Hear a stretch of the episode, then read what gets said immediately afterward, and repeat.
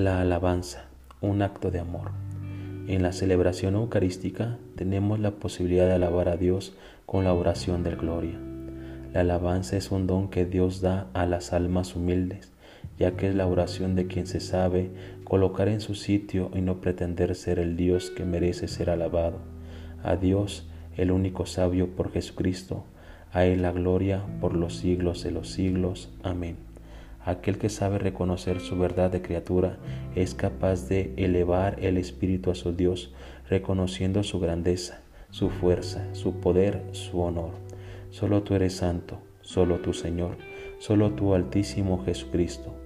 Puede ayudar a repetir una y otra vez en tu corazón, solo tú, solo tú, no yo Señor, solo tú.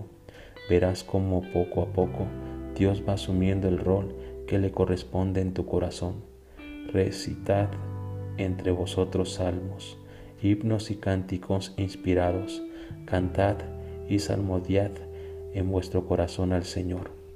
Nuestra tendencia es constantemente la de ponernos en el lugar de Dios, la de entronarnos en reyes de nosotros mismos.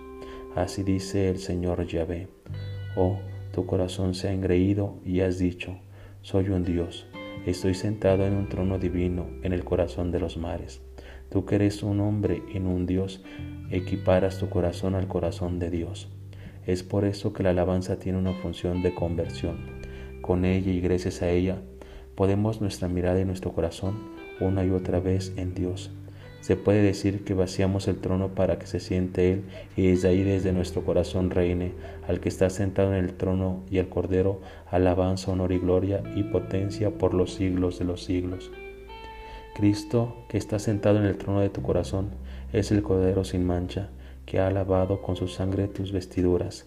Deja que el Cordero reine y verás como tus vestidos en carlata se vuelven blancos como la nieve la conversión de tu corazón se irá realizando progresivamente a través de la alabanza.